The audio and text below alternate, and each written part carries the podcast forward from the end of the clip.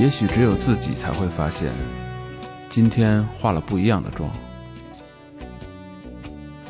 翻开菜单，想吃的太多，一个人又能点多少呢？推开家门，唯一改变的是一成不变。相机前微笑，自拍不是因为喜欢，而是独自旅行。大酒过后，脑海出现的永远只剩分手多年的他。感冒发烧，端起水杯，滚烫的还有泪水。我们心疼一个人的你，来 N O N G 找到属于你的他。I'm your man.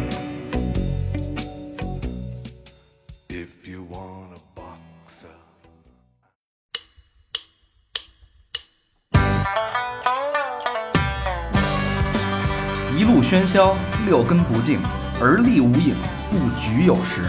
酒后回忆断片儿，酒醒现实失焦。三五好友三言两语，堆起回忆的篝火，怎料越烧越旺。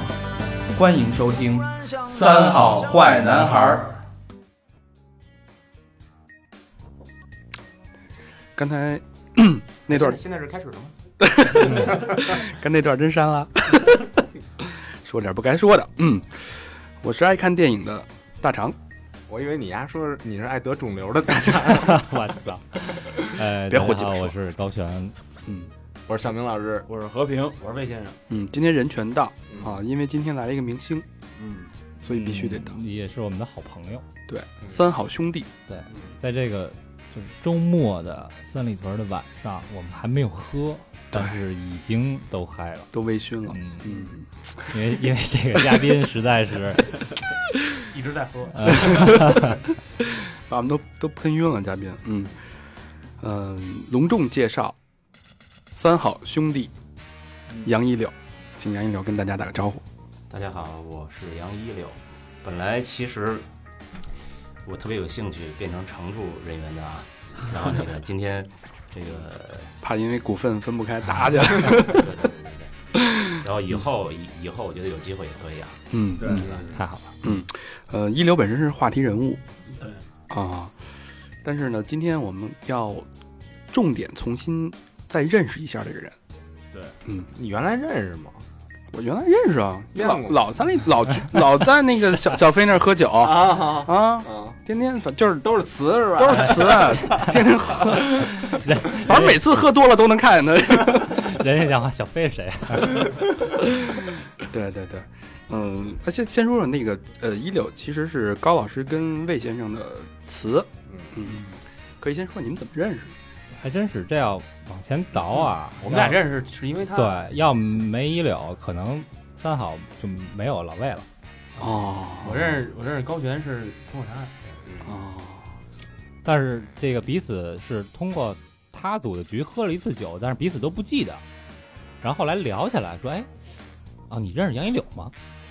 是吧？一般都这么对对问。对对对，因为北京出去玩都必须先打听对这是杨一柳嘛，是吧？你说打招呼打招呼都都这么打，一说杨一柳一去，其他人都不去了是吧？就是喝酒先问你认识杨一柳吗？好比说是捏脚先问，哎，你听说过大肠吗 你要认识一姑娘，就问你认识多少飞吗？去过局吗？去过局以后别聊了。啊就是沾过杜小飞的就别别理了是吧？就是只要一柳一去的酒局就不能去。嗯，反正认识人多就是。嗯，嗯，呃，之前跟一柳见面都是喝的特别晕的状态啊。我的印象就是精神，这小伙子长得那么帅，比金城武稍微帅一点儿。嗯，嗯真的真的，说实话，因为因为我觉得高璇我爸特别帅，然，后你是说实话了吗？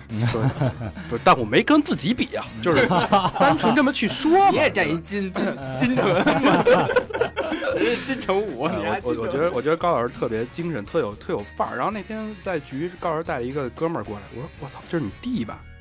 怎么俩人长得就各种气质、脸型、角度都特别像，俩人穿衣风格啊，那个都是 哎特别像。我说哎呦，这这给我印象特别深，就是呃小伙子长得真精神。所以就因为你那天那句话，然后我我跟这个高璇就分不清楚了，是吧？然后 高璇就去纹了俩花臂，故事就圆了。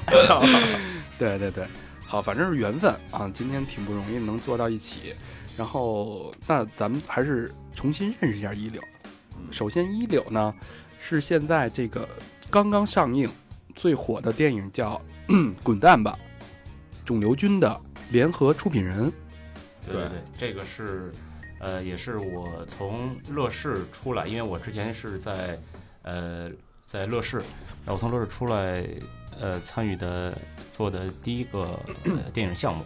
第一个电影项目，对，嗯，呃，这个电影之前你本身还是制片人和作家的这两个身份，对，但是因为之前做的更多的是连续剧，然后到后来到乐视做的网络剧，然后现在是做电影，也是第一次参与到呃电影这个怎么说呢？电影这个领域领域里来，嗯嗯嗯，那等于是从连呃小屏幕到了大屏幕，呃，也可以这么说吧。嗯嗯，大屏幕很有意思。对，这是我觉得这好多就是编剧啊，做影视的人的毕生的梦想。对，老何这辈子就一直想，有一名儿登在那上面，对，现在大屏幕没上去，只上小广告了，但是要给你画一黑块儿。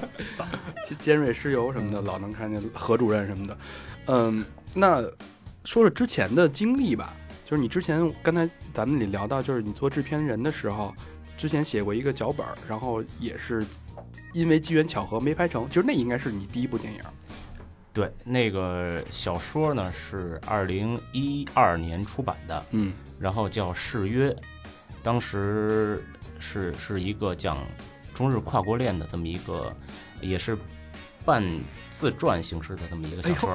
哎呦，哎呦，你这怎么着？你想当金城武他爹再生一混血儿是吗？没有没有没有没有，因为那个故事啊，其实我是我是觉得一个是一个很纯爱的一个故事，然后我又进行了一些呃，就是在身边和我自己的这个故事的基础上 进行了一些加工，但是当年呃因为一些原因，因为一些政治因素，所以给停了这个项目，因为当时是有监制导演全已经定下来了，然后当时的监制说里边的女主角保底是苍井优，哦对，是我特别喜欢的一个女演员。不是苍井空啊？呃，苍井空是谁啊？问你的小名。咱空姐吗？空姐儿，航航空公司的。对对对对，不是，柳哥已经很长时间没有涉足过小屏幕了。对，咱们几个，哎，小佛，你这我们这小屏幕怎么也很长最近时间没有最近缺货啊，啊最近缺货。咱们都是那个十四寸、十五寸那电脑屏幕。哎他都转手机了，嗯，哦，转手机。更小的屏幕了。嗯嗯，所以这是不是我我就是之前有一阵儿不是反日吗？对对吧？我我对我我我觉得这事儿嗯，就是直说吧，车差点让人砸了，后来就换了，就就把日本车卖了嘛。就因为这这个当时反正情绪很高涨，对，其实因为我觉得当时很多人的一种情绪是非常不正确的，对对对，但是也是不理智，不理智，因为也是受了其他的一些人的蛊惑。蛊惑，真的是蛊惑。嗯然后我们这个项目其实大家当时对这个东西都很感兴趣，包括资方，包括监制和导演。然后导演呢也是我的现在的创业的公司的合伙人，嗯。对。然后把所有的东西都处理的差不多了，资方的钱也基本上到位了，结果反日，所以没有没有人敢继续再做下去了。对因为当时闹得特别的严重。对对对，那挺遗憾的哈。嗯当时在我记忆中，零五年是闹过一次，然后一二年闹过一次，就这么两次。嗯对，嗯。那所以阴差阳错，这个《滚蛋吧，肿瘤君》就成了你的，算是处女的第一部处大荧大荧幕处女作吧。对嗯，那好，那咱们就来好好说说这部电影。嗯，呃，我本身是看过的，因为大家知道我们在录这期节目的时候，这个电影才上映了两到三天的时间，今天应该是第三天。今天是第三天。然后为了录这期节目，嗯、花了十九块钱，别这跟钱有关系吗？什么庸俗？十九块九吧，好像。十九一张票十九吗？十九十九。为为什么为什么上映那天我自己买的是七十呢？还八？他那个通过微信那个微信的团购票票啊没团购，就是微信直接购的。啊，不是，呃，因为是上映当天有一个特价，哦，好像是，好像是。对对，然后我就我因为我做节目，我跟老魏我们俩说，嗯我说老魏，咱俩不管别人，嗯至少咱俩必须把这片儿看了，嗯，对吧？作为我的朋友，你必须得支持一下我们吧。对，对对，然后那仨人果然就没看，哎，你看了？你看了？哎，这部影片我当我看到第七遍的时候，还是还是会感动我，嗯、真的是。还是会忍还是会忍不住。一柳看了几遍。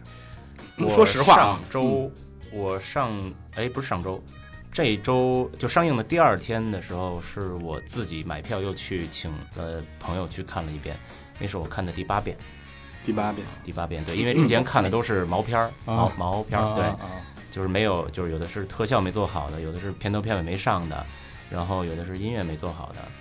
嗯，这遍完整版的是我第一次在电影院看，嗯对，但是依然就是笑点和哭点完全没有变，完全没有。对，完全没有变。嗯，那首先要那个跟大家说一声，这期节目一会儿可能会有一些剧透，啊，会有一些剧透的剧情。就是大家如果说还没有看这部电影，啊，我觉得你可以尽快去看完了，先把这先停在这儿，先去看电影，再接下来听。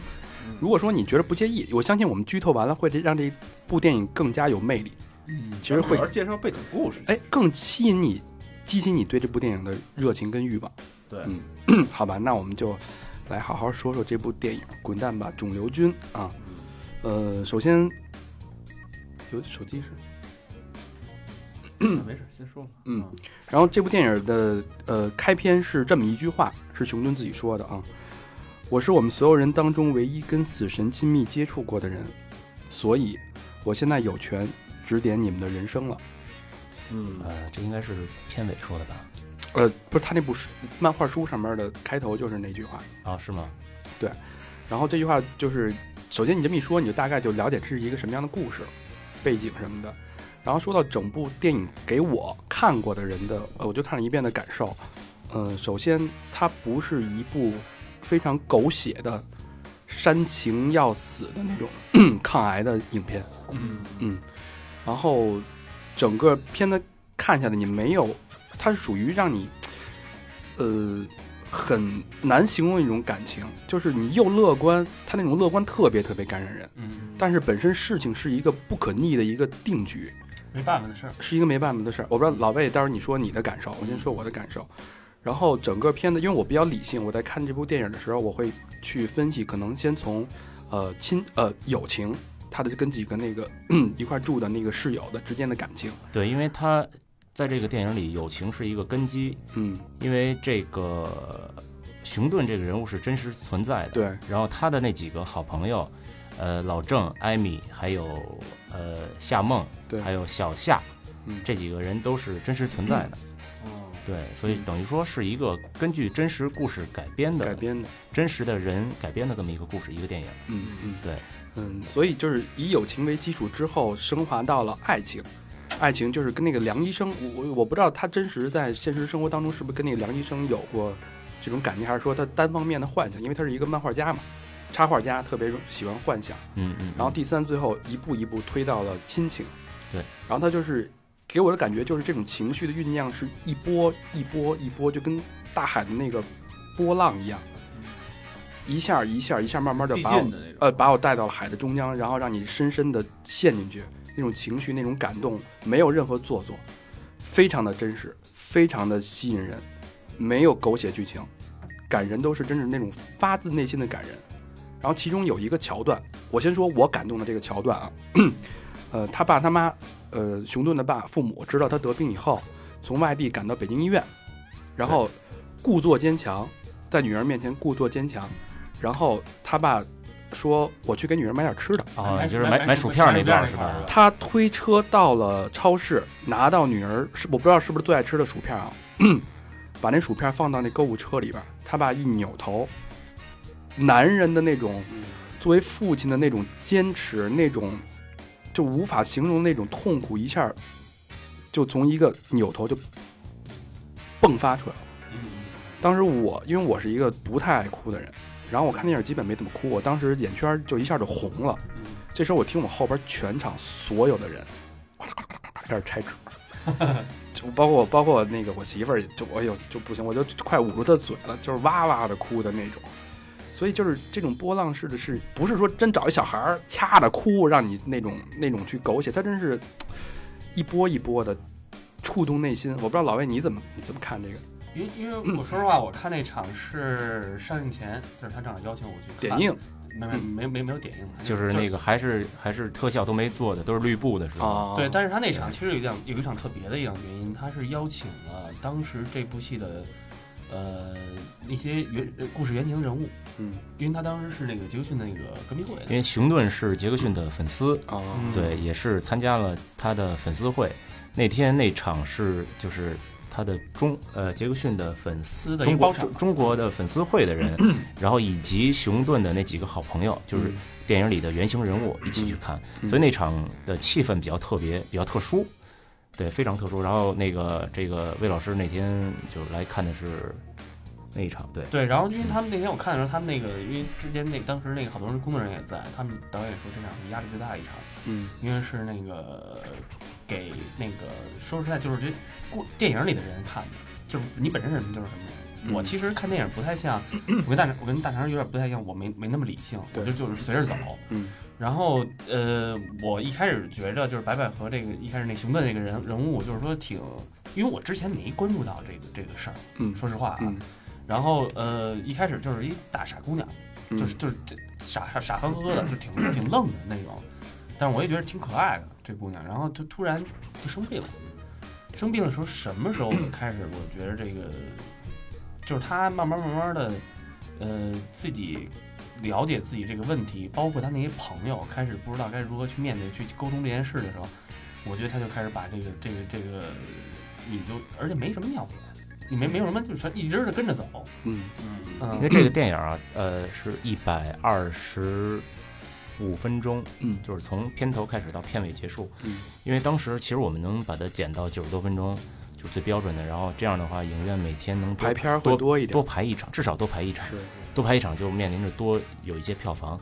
但是那个导演非常坚持这个事情，就说绝对不能再删减。对，就是他很坚持，然后资方其实也很认可，因为这个片子其实我们并不是说要让它多期待它的票房，当然票房非常也是非常重要的事儿。是但是我们更愿意把这种这种乐观的、积极的这种态度转给现在的年轻人看，因为我也觉得这是呃，韩延就是这个导演，他就是也是中国电影圈里第一次有一个八零后的导演真正的拍出八零后的生活和故事。嗯这个在以前就是说，咱们拍一些风花雪月，这些有的是这种导演，或者拍一些所谓现在年轻人是怎么样，但是现在都市里的年轻人到底是怎么样的生活，他们面临的什么样的友情，什么样的爱情，包括他们怎么去面对死亡，因为我觉得死亡这个事情，我觉得我们八零后要开始去谈这个问题了，因为因为现在各种的空气、饮食物。我觉得对于这块来说，应该去关注起来。是这事儿其实已经是在你身边了，就像就像就像前两天这个天津的这个事儿，其实让也让我们很痛苦。对，就是上一秒好好的，下一秒突然就就生生死离别了，对吧？是这个东西谁都想不到哪天会发生在谁的头上。嗯对，我觉得嗯其实挺，就是这个片子和这个时机，就是对人感触挺深的。对，对呃，熊顿本身是八二年的，对，呃，熊顿是八二年，对，八二，年的，然后他去世应该是一二年去世的，他是一二年十一月十六号，这个我觉得是特别缘分的事儿，就是他去世的那一天是这个片子的导演的生日。哦。十一月十六号，对，所以我觉得就冥冥之中注定的这个事儿。对，但是就是你你这么看啊，如果说在一二年或者一三年这部电影拍成的话，我觉着大家的思考，包括对现代人的启示，还没有到现在一五年这个这个时间点来的更对、更需要，对，更需要。其实现在，尤其像咱们，其实跟咱们基本上算是同龄，就是对而且就是大家都可以陆续听到咱们身边的朋友有各种各样的问题，对对吧？老魏包括。包括你之前 我也要别喘气儿，不是老老魏老魏没事儿，老魏就肾不好，这个大家都知道啊因为。这个怎么说呢？因为去年我还真是，就是我还跟他我们咱还聊这个事儿。嗯对，去年身边出了一大堆这这方面的事儿，然后那个包括密三刀那个谁，他他们就是老雷，对，然后就觉得以前觉得这事儿吧离咱们挺远，嗯，现在就是八零后遇到这事儿吧，觉得挺近的。对，但是就是这，但是我觉得这电影它有一有熊顿有意思的一点，就是他在面对这事儿他的态度，嗯，对，就是这个他就是说这个是你躲不了的一件事儿。哎，你看的时候哭了吗？哭啊！嗯我操，你你知道我，因为我旁边是旁边是那个他们那帮朋友，嗯，他们都哭太有太有感染性了。他们都哭不行了，你知道那种，我都听见抽的声音了，已经嗯那肯定的。啊，就是我我都我都不好意思了。对，因为因为这个事就是就是比如说相处了那么多年了，比如说有一天那个魏老师突然有一些什么事情，然 后 然后把咱们拍成一部电影，对，然后我觉得我也会哭的不行。对，啊我以为你也拍一个，接着拍一个，高老师现在说，开始倒计时吧。高老师说，那我能我本色出演的 片名叫什么呀？但是那个但是蛋吧那因为因为先生，怪蛋吧，对因为魏老师这个肾不是给治好了吗？但是期待复发的那一天。那个，我觉得就是刚才几位啊谈的这个影片的这个这个观后感啊，都非常的非常的好。呃，我就不发表我看第七遍的感受。然后那个，我想问问，就是这个影片之前，其实是就是这熊顿啊，可能呃很多人都知道，但是我是真不知道。嗯，呃，就是我想问问你们是怎么最开始找到这个题材，就是为什么会成立这么一个项目？当时是怎么想？因为这种项目好像，呃，对于这个中国这么浮躁的这个电影圈来讲，这种项目好像不是特别讨好。呃，因为当时熊顿，呃，是一个比较有名的一个漫画家，对对，他本身就挺有名的。对对对。然后因为他得了绝症之后呢，他就在在微博上，然后就说，就说我就是其实特别希望我这本漫画要出版的这本漫画能有我喜欢的人作序，然后他就在网上艾特各种呃明星。呃，比如说姚晨、嗯王菲、陈坤、马伯庸这些，其实都是在网络上非常火的，包括现实生活中也当然也很火的对这这帮人。然后他们呢也都特别支持熊顿，就是给不但给熊顿写了这个就是就是这些序言，然后还在网上帮着熊顿去转发，然后去鼓励他去战胜病魔，或者但是大家也都知道这种 肿瘤这种东西其实很很很难去治好。他这个肿瘤还不是一般的肿瘤，淋巴，对对淋巴这浑身都是，你这没法弄这个对事儿。嗯，但是那个当时就是大家都去鼓励他，然后但是他最后还是去世了。去世之后呢，嗯，可能就是就是就是他在去世之前，其实他就把这东西授权给一个律师，他希望他自己的故事能被更多人知道。嗯嗯对，然后后来因为机缘巧合，有一次就是有一个朋友把剧本递到了呃导演这儿，然后我跟导演看了之后，说实话，我们就被这个剧本给感动了。嗯。看完剧本真的是就是以泪洗面，嗯。觉得要做这个项目，嗯。一定要做这个项目，因为我觉得就这种特别现实的题材，用什么样的角度去把它呈现出来，我觉得也是对于我们来说也是一个挑战。嗯然后后来呢，当时把这个东西给到了白百合，白百合看了之后也是特别受打动，特别受感动。然后我们就一块儿吃了顿饭，然后在这个饭桌上，那个百合就说我要演熊顿。嗯那导演因为导演跟百合是同学，哦，对他们是都是中戏的同学，然后就说那咱们一起把这个熊顿的故事努力的去去拍成一个电影，然后让更多的人了解知道。对，说实话啊，白百合这部戏，就是他之前不是演那《捉妖记》吗？嗯《捉妖记》我没觉得他有呃多出彩啊，那动效很出彩。这部戏演的演的是真他妈棒，嗯演的是真好。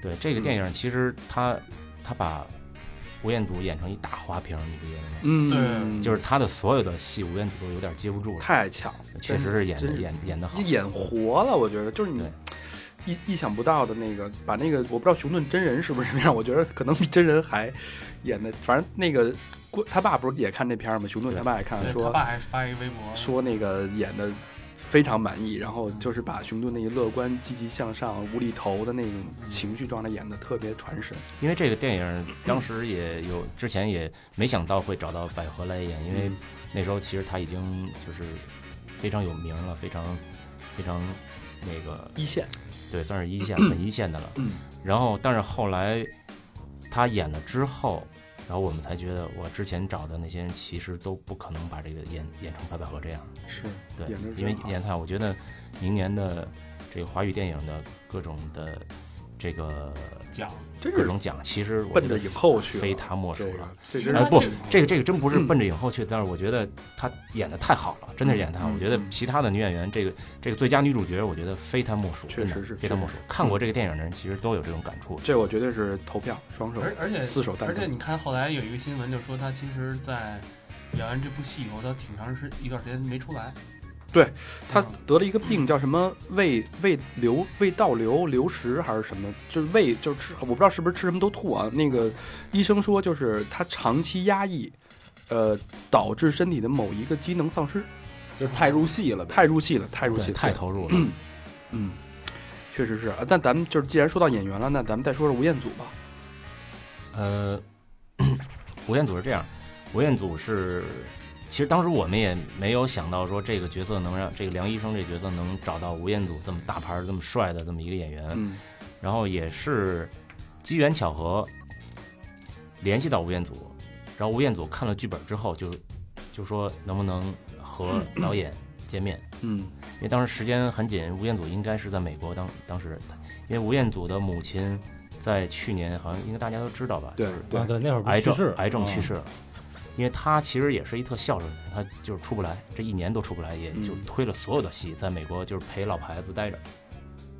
后来这个电影呢找到了吴彦祖，然后吴彦祖就看了剧本之后就特别想跟导演沟通一下，就问一下导演到底怎么拍。嗯然后导演就跟吴彦祖视频了大概两三次吧，每一次都两三个小时那么聊。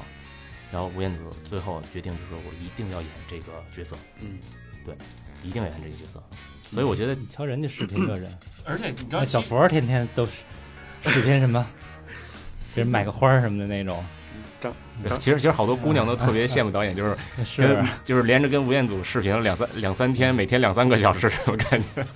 哎，哎但我觉得这韩延导演还是挺，就是挺厉害的，因为我看过他之前的一部戏啊，第一次那个对，就是在这个看这部戏七次之前啊，我我我看了那个那个第一次，就是也是男女主角都是大牌儿，Baby 和赵婷，对，然后他就是，反正呃具体的咱们也不懂啊，但是就是看完了他的这个导完这戏以后，他的女主角就会让人产生一种很怜爱的那种感觉，因为他其实挺会用女演员的，嗯。嗯。非常会用女演员。没错，对他能把一个一个演员的最最内在的东西给挖出来。对就这是一个导演必须要会的一一件事情。嗯嗯，对，演员说完了。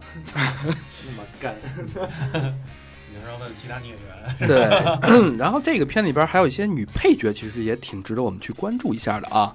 李媛啊什么呃，的，对，哎，就李媛就是那个长得就是特像拉，不是不是，就特像男假小的那姑娘。病友哦，那那那是我弄错了，就是特像假小的那叫什么打？拳击那个，对对对对对，我还真不记得那哦，不是，那那那给我印象也挺深的。然后除了这个两个人之外呢，还有一个叫 ZZX 的一个角色的一个扮演者，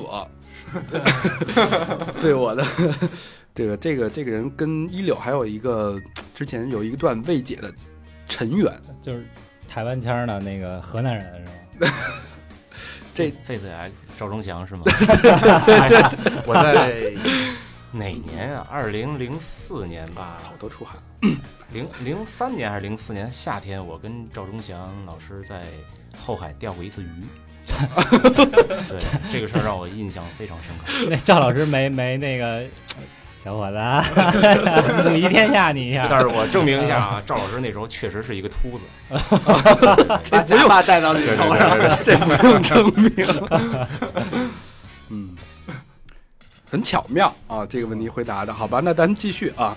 呃，嗯，这首歌还有一个特点就是这首歌 慌什么？慌了晃，没采访过这个，这说话。个这里边的主题曲特别的，哎，对，高老师把我想说话说了，就是这里边的两首歌曲啊，都是我特别特别喜欢的一个音乐人和一个乐队，嗯。你不觉得韩延的电影，他上一部戏他音乐用的也好，嗯。他不土，对，嗯他不像他这这个其实在，在这个中国的导演里边，其实挺难得的，因为他自己是一个鼓手，哦。对对玩乐队，对他以前是玩乐队的，然后千万别弹贝斯，对。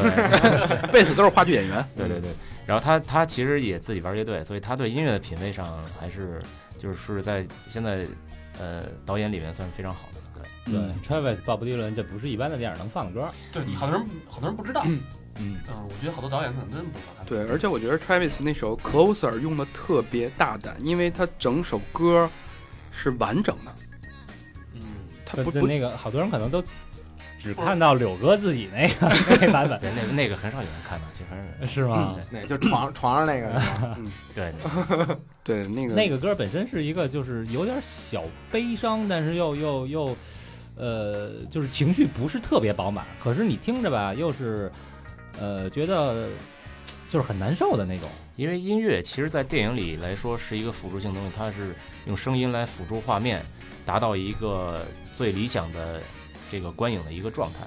就我觉得那首歌就是用的很大胆，就但是它的歌词其实很符合当时那个情绪、嗯那几段情绪的，所以我觉得用这个来说，我觉得是很大胆，然后也很直接。其实对，感觉没有任何冲突，就因为他那个我记得一首歌完整是跟吴彦祖一个床头的一个，吴彦祖牵着他的手，两个人有一个一个交心的这一个对白，用的完完完整整的，我可能大概有两三分钟那一首歌，一段床戏，嗯，对一段床戏、嗯。床头戏，嗯然后我觉得这首歌用的真好，妙绝了。而且他的最最最最关高潮那个叫 closer 是吧？就是两个人之间的关系不，是，但是你你之前看完那个柳哥自己那视频，不是说惨，柳哥唱不？还不如让咱俩唱呢。当时你可没说俩啊，对，你说就是你自己啊，对对对对。别你别老把我带上。哎，哎，柳哥说到这，说到这事儿，柳哥有一床上床上活动，对啊，叫床上上床音乐是吧？床上音乐哦计划，床上音乐计划啊，不是上床音乐音乐，都意意思都差不多嘛，其实都是在床上嘛，都在床上。怎么回事？这个床上音乐呃，这个是我之后想做的一个，都是都是打击乐的动作吧？圈儿啊，不是国什么国国安音乐计划，那个乒乒乓兽看多了，乒乓兽还行，高高老师是按这节奏走是吧？高老师把自己黑了。我当时都揪了。两两浅三深。康老师不愧是爱看球的人，后面跟一句“国安冠军我是之前就是我十年前吧，然后在北京玩过一个地下乐队，然后后来呢，等于这十年我做了乱七八糟很多事儿，然后现在我就是想再重新把这个乐队玩起来，但是我又不想玩一个特别传统的那种，就是呃去各种地儿演出啊那种，像说句大实话这种乐队，对吧？对我觉得就是 就是完全说句心里啊话，就完全就是，但是我们乐队现在主要就是翻唱，就我想翻唱各种的，就是我喜欢的歌，嗯，喜欢的一些乐队的歌。有点像行为艺术。啊，就等于全全是在网络上发到这个视频里，对，就录的视频发到网络上。对对，下一次可能因为那个呃，就就是我觉得上次拍的那个，因为就是拿手机拍的，我觉得就是不太好。我觉得下次就可以直接上四 K 了。啊四 K 拍。然后我跟是我跟那个北京的那个赌鬼乐队，赌鬼还有那个赌鬼乐队的王子，嗯还有那个键盘是周云露，嗯，然后还有那个张曼玉的御用贝斯手博轩儿，对我这我们四个算是一个最原始的成员，但是我们会拉各种领域的喜欢音乐的，也喜欢这种就所谓态度的这种各种人过来来跟我们一块儿，肯定是女生呗，呃，男女都会有吧，我觉得，女生为主。呃，你希望是什么？他希望是那个那个裸着录的那种，那我觉得还真还真有人给我们出过计划，就是说你们直接就拿琴挡着，就是全裸得了。啊，这挺好。哎，哎，因为你去吹口琴去，那么小，他就吹长笛，哎，小明弄一打击乐三角铁就够了。那我咱弄一沙发音乐是吧？哎，对，咱得沙发是吧？沙发音乐，但是你们没有我直接呀，嗯不是，我们就直接干沙发，你能干？你能干床吗？沙发是打击乐的一部分。嗯啊，然后做这个的计划，其实就想就想宣宣传一个态度，就是爱与被爱都是非常重要的事儿。嗯，嗯，这也是电影里的一个主题，是是，对，嗯，有床上音乐计划，对，嗯。床上音乐计划。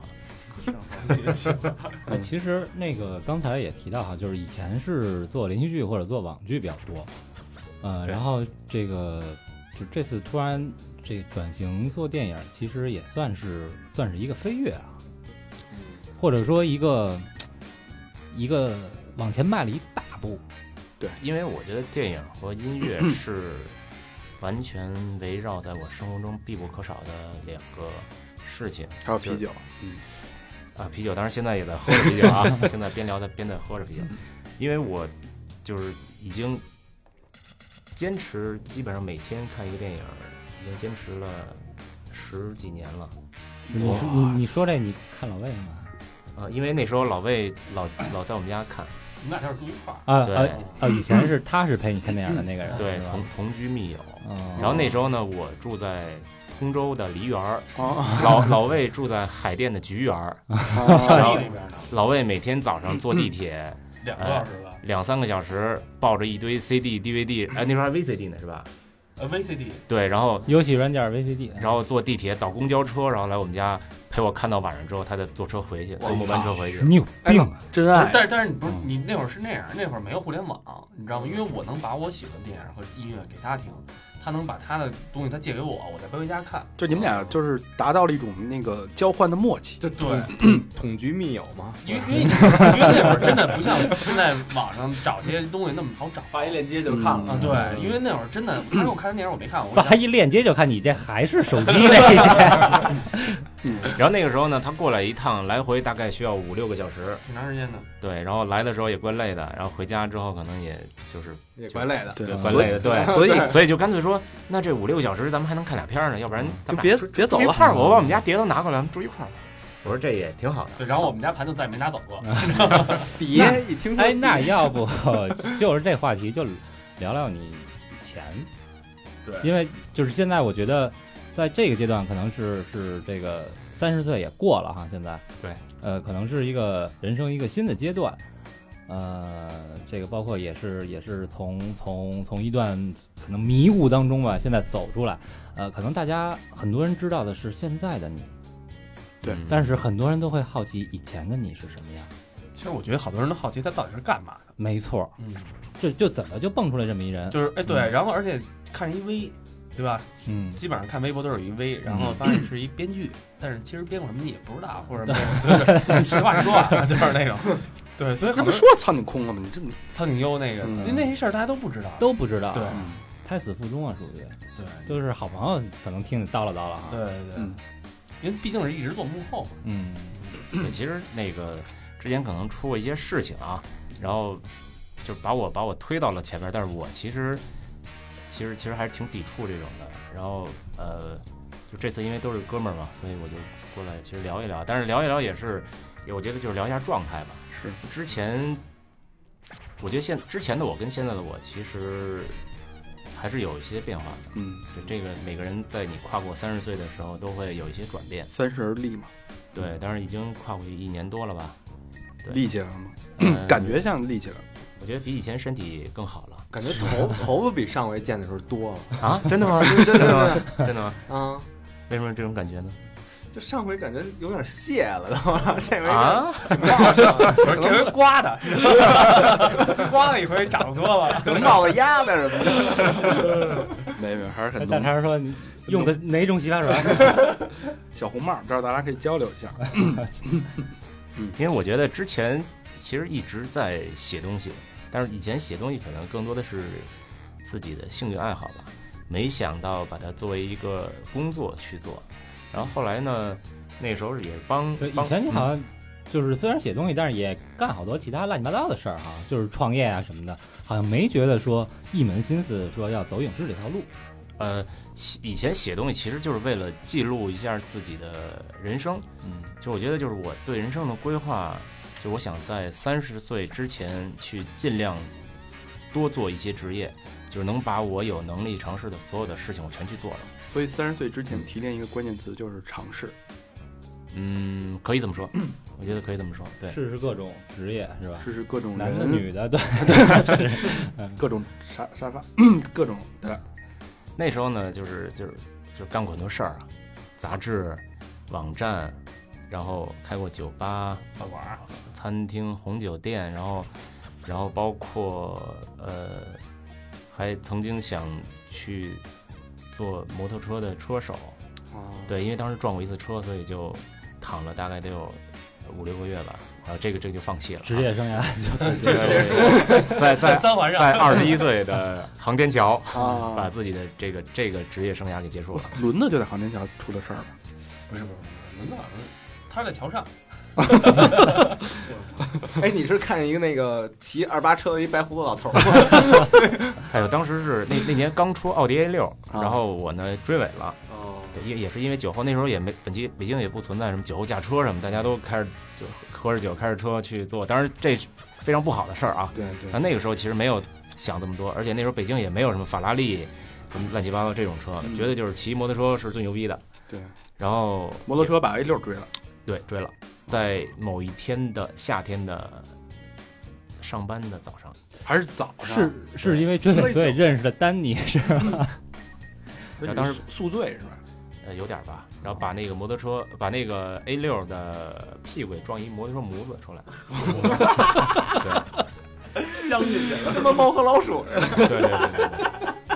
反正因为我也骑摩托车啊，我知道就是喜欢骑摩托车的人，就是同感一下，喜欢骑摩托车的人都是追求自由的。我但我其实我也是是，我今儿早上还骑来着呢。但是你们俩那是那么骑，蹲那儿骑那个，人家是真骑，比迈过去。你问你问柳哥现在怎么骑？单腿骑，也那么骑。但人现在有那种跨着骑的，不像你俩。我我马上也有，不是，咱说这个状态啊，就是自由，我觉得自由都是追求其实自由的人。自由其实是一件非常重要的事儿，我觉得，就是我觉得自由如果能伴随着一个人的成长，从他年轻到岁数上了年纪，我觉得能保持自由的这种心态和状态，我觉得是一件非常了不起的事儿，所以这也是我追求想做的一件事儿。但我不知道就是能不能，呃，能不能做成，但我会努力去往这方面去靠拢。嗯，老何哭了，嗯，老何心里有点难受。老老说我也自由，刚买完买个单票，是吧？呃，三十岁呃之前是尝试，你刚才说做了那么多，那三十岁之后觉得最大的变化是什么？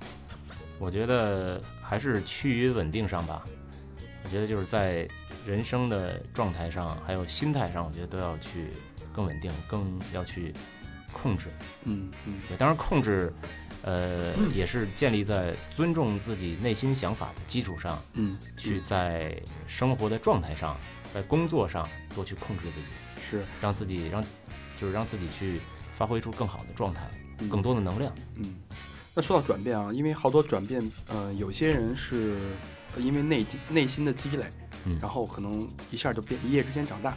那有些人可能是因为一些外界的原因，嗯，被迫迫使自己长大。那刚才咱们在聊的时候提到了那个打架的那件事儿，呃，嗯之前其实你也说了，你出了一些呃不太不太好的事情，然后包括打架呀一些，你觉得这些外因是造成你转变的一个一个一个重要的一个因素，还是说你自己本身到了三十岁，突然间一夜之间你就变成呃你刚才说的那个状态？首先，我觉得打架是一件非常不好的事儿。对，呃这个而且在三十岁的时候打架是一件非常不成熟的事儿。是，但是，当把这件事情搁在一个特定的因素上，我觉得就为什么？比较好理解了。就是因为外边各种各样的传闻，到底我们想听听真实，到底是因为什么打架？这事儿其实，这个老魏和这个高璇儿都知道这个事儿，嗯，他们俩不说就嘴太严。是吗？非要听我说吗？对，对，当时是我们我们一块儿在一块儿喝酒，嗯。我跟我哥哥在一块儿喝酒，嗯。然后呢，因为我哥的脾气不不是很好，是。这他们也都知道，是。然后可能跟后来我们都不跟他一块喝了，就他们俩一块喝。你你哥。最最后他刚好打我们，然后呢，跟三五他个人拦不住跟他在一块喝酒的时候呢，要把脸儿都打了。就是就是有就是可能跟别的人发生了一些冲突。我当时一直在劝阻，一直在劝阻，是因为我觉得都这么大岁数人了，就是我觉得二十岁打架没问题，但是你三十岁还去做这种事儿，我觉得有点不太好吧。嗯然后，但是我们，我们我们从那个酒吧里出来的时候，然后又在门口碰见了那个人，当时对方有五个人，对方有五个人，然后我哥呢就没控制好自己的情绪，就就跟对方吵起来了，然后就动手了。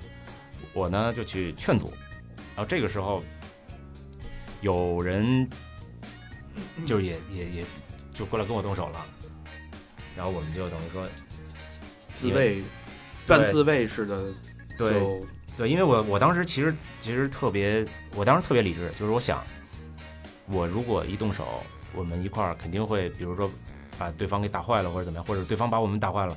但是我觉得，在在你在你的亲人受到伤害的时候，我觉得换换成任何一个人，我觉得可能都要去做，因为我觉得，就我宁愿去跟我哥一起担这个责任，我也不愿意他在我的面前被伤害。嗯嗯就这个是我对待亲人的一个态度，就是我宁愿去承担各种后果，我也不能看到我的亲人在我面前受到伤害。OK，对，哪怕之前是他们什么原因，或者说因为什么去去动手或者怎么样嗯，但是这个是我受不了。但是，所以我当时脑子里是很清醒的处理的这件事儿。我觉得，呃，那我不能看见我哥去是对对对，但是很多很后来很多这个东西被放大了，会被怎么样？但是我我既然是我自己做的，我要去承担这个后果。嗯对，所以大家不要再听那些谣言。那个 以后你要在大街上让人打，我们也帮你打。哎，得嘞啊，我觉得这就是其实怎么说呢？我觉得老爷们儿应该去做一点。我不是说去去要要去说打架是是是一件什么好事，当然是一件非常不好的事儿。对对，对，就是听众也不要就是因为一些东西去不要冲动，冲动，不要千万不要冲动，嗯尤其是在喝了酒之后，一定要理智，一定要理智。是对对，以后那个如果说这听众朋友们碰到别的人啊，说我们电台不好，说他们哎呀脏乱差，什么下三路啊，不要打他们，用另外一种方式购买我们的产品来支持我们。打击他们，对，气死他们！嗯。就戴那帽子，穿着衣服，喝着那水杯，嗯，卖卖 T 恤，有有样儿，还艾特我们，我再给你们转出去，再来一买家秀。嗯，啊，好，那呃，说回来啊，就是一一柳这事儿，我觉得呃，谣言到此为止，就是大家各种那些乱七八糟的传言，今天当事人已经把这个整个来龙去脉都说清楚了，这大家也不要再胡乱说了啊。呃，那所以说到，呃可能我不知道这件事儿对你的人生会有没有太太多的影响。就我刚才聊到三十岁这个分水岭之前之后的转变，我觉得这件事儿肯定会有一些影响，嗯，但是我呢，就像我刚才说的，三十岁之前是尝试，是三十岁之后是稳定。稳定，对，其实这个有没有这件事儿的发生，其实我都要去改变自己的状态，是因为我觉得在三十岁之前去尝试完了很多事情之后，找到一个真正自己要奋斗的目标，嗯，然后用三十岁到四十岁这十年去把这个目标努力的去完成。我觉得这是我对人生的一个规划。嗯，我当时想四十岁就退休了，去 就是环游世界，去去对对对。所有当然人都想。当然这十年是要去更努力、加倍努力去做，才能为之后的时间去买单，是吧？十年是一流，也是我们所有人的一个黄金时代。对，就是柳哥吧，我觉得特别的，怎么说？他想的特明白，嗯就是因为以前老在一块儿喝，后来就是大家都忙，可能呃见的时间就不是那么多，一两个月可能或者两三个月见一次，但是每见一次感觉，哎，我操，又走我前边儿嗯又成熟了。啊，每见一次都觉得又走我前边儿，嗯是因为骑车骑的比你快，就是我不知道以后咱六七十岁了，你是不是也走我前面儿？原来是在铺这句话。哎，真的是，就是每次觉得，哎，又走我前面了。嗯，上上根儿天蝎座对，啊，就又领先了我挺久。太狠。其实大肠也是，嗯，大肠不是也经常走咱前面吗？是他肯定会走咱前面。对吧？不是，上次跟他捏一别他妈我哎，我一看，哎，又走我前面了，就是坏，是吧？对对对，就是你那儿刚出来，一看他在大堂躺着喝雪碧了。账都结完了。喝三瓶了，呃，第二个第二个点转变自由，刚才说了，呃，之前自由是更多你说的你爱好啊，对，呃，海岛跟酒，对，因为三十岁之前，我其实是在呃有一段在 一一年的时候在泰国待了一，就是断断续续的待了一段时间，因为那时候特别喜欢海，然后我觉得是性价比最高的一个，对，就是有生活、有音乐、有好喝的啤酒的这么一个地儿，嗯，有对，还得还有那个然后还有大海，大海对。大的姑娘不，这这也是我们喜欢大那个泰国的原因。对虽然泰国没看过海 看的都是波涛是吧？对，那个时候我在就是以以曼谷为就是我的基地，曼谷哪儿他妈有海啊？呃是没有没有海，但是我可以坐飞机或者坐长途车。先到曼谷，对，因为你需要先到曼，因为这是中国嘛。先把子然后弹打光了，然后再去海。休那他妈疗养去了是吧？去海边静一静。休养生息，对对对，然后那个时候在泰国，在泰国我去过十一个岛，啊，对，在就是在各种岛上，你可以写东西，你可以跟呃当地的人去接触，然后你可以更多的思考。其实那时候其实在想我的未来是什么。嗯，对。那你现在的更多的自由应该是贯穿始终的。那你三十岁之后的自由对你意味着什么？三十岁之后，我觉得是真正的思想的打开吧。嗯也就是当你经历过一些呃挫折，当你经历过一些嗯困难的时候，你怎么去处理？我觉得肯定跟之前的处理方式不一样了，嗯嗯嗯会有会有更多的好的东西释放出来。嗯，因为最近也看了，其实看了很多，其实看了很多书，就把之前没有看进去的书，其实最近花时间对看进去，然后太棒了。也是想让自己能就是能更激发自己的潜能吧。这个状态太好。嗯，呃，最后一个点，嗯也是这说说说到最后的这个，我觉得最重要的一个转变就是，呃，对于自己以及对于自己和自己身边的人这种状态，包括友情啊、爱情啊、亲情啊。我觉得这三种感情，我觉得是人生当中必不可少的。嗯呃，亲情，就首先就是我觉得是跟父母之间吧。嗯嗯，之前我的状态呢，可能就是在三十岁之前，我可能更自我一些，是可能对待亲情上、对待友情上、对待爱情上，可能更自我一些。嗯，我觉得三十岁之后，三十岁之后可能就是需要，我觉得你更从更就是更广的角度上去处理这种这些关系。首先是你与家家人的关系，与然后是与朋友的关系。我觉得这些东西都是，就是三十岁这个分水岭，你需要去改变的。嗯嗯，我是这么界定这事儿的。是。很成熟的一个想法。对，我觉得挺有代表性。就其实说回来，又说到那个现在这部热映的电影，呃，《滚蛋吧，肿瘤君》。嗯，其实从他的角度来说，“滚蛋吧”这个词，如果你真的就是当你处到那个状态下，你得了这种这种病的之后，其实你没有机会再让一些东西去滚蛋。但是这个东西，但是他的乐观的精神是能感染到别人，感染到我们。其实我们现在其实有机会可以让你身边的一些负面的情绪。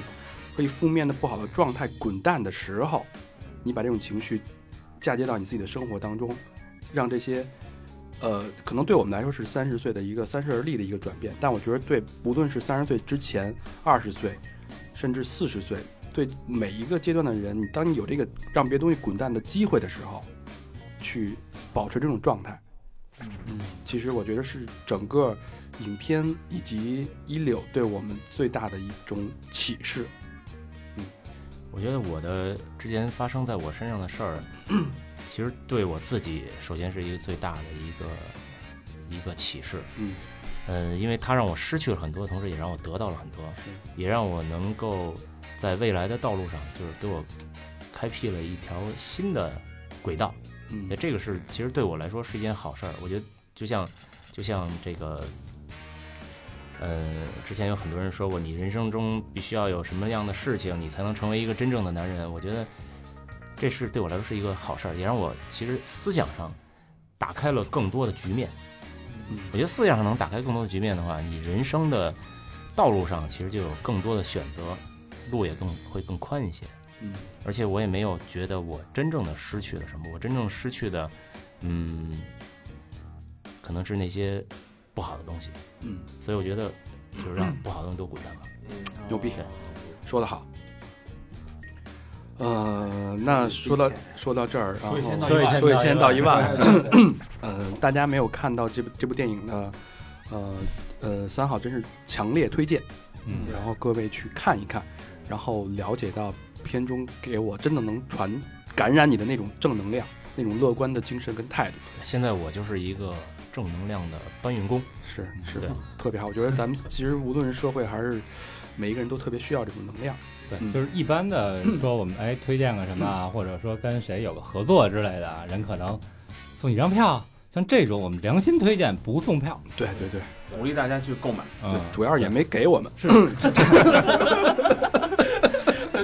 大肠的意思是说，把我的票先报了。十九呢？微信给他转过去是吧？好，那最后呃，特别感谢三好兄弟一柳能做客，嗯、这一期节目。嗯嗯，对，我也特别开心跟你们在这聊天，特别高兴。是，以后有机会来常玩常来玩儿。对因为现在座位不是正好差一个。对，对对对对，差一先走那个。再聊什么什么那个东南亚旅游啊，对对对对，也不就东南亚旅游啊，包括美国的旅游，我有更多好哎的想法提供给你。交流经验了，好，行吧，啊，好，那个感谢大家收听到这个节目啊，欢迎大家继续与我们互动，呃，去我们的微信公众平台搜索“三好 radio”，三好是三好的汉语拼音，radio 是 R A D I O，然后去我们的微博“那三好坏男孩”，然后百度贴吧以及 QQ 一二三四群。那最近我们 Instagram 和 Facebook 也有陆续的更新，大家也可以去那边看看。嗯好，那这期就到这儿了。嗯，感谢医疗，感谢大家收听。嗯，好，感谢大家。好，谢谢大家。拜拜。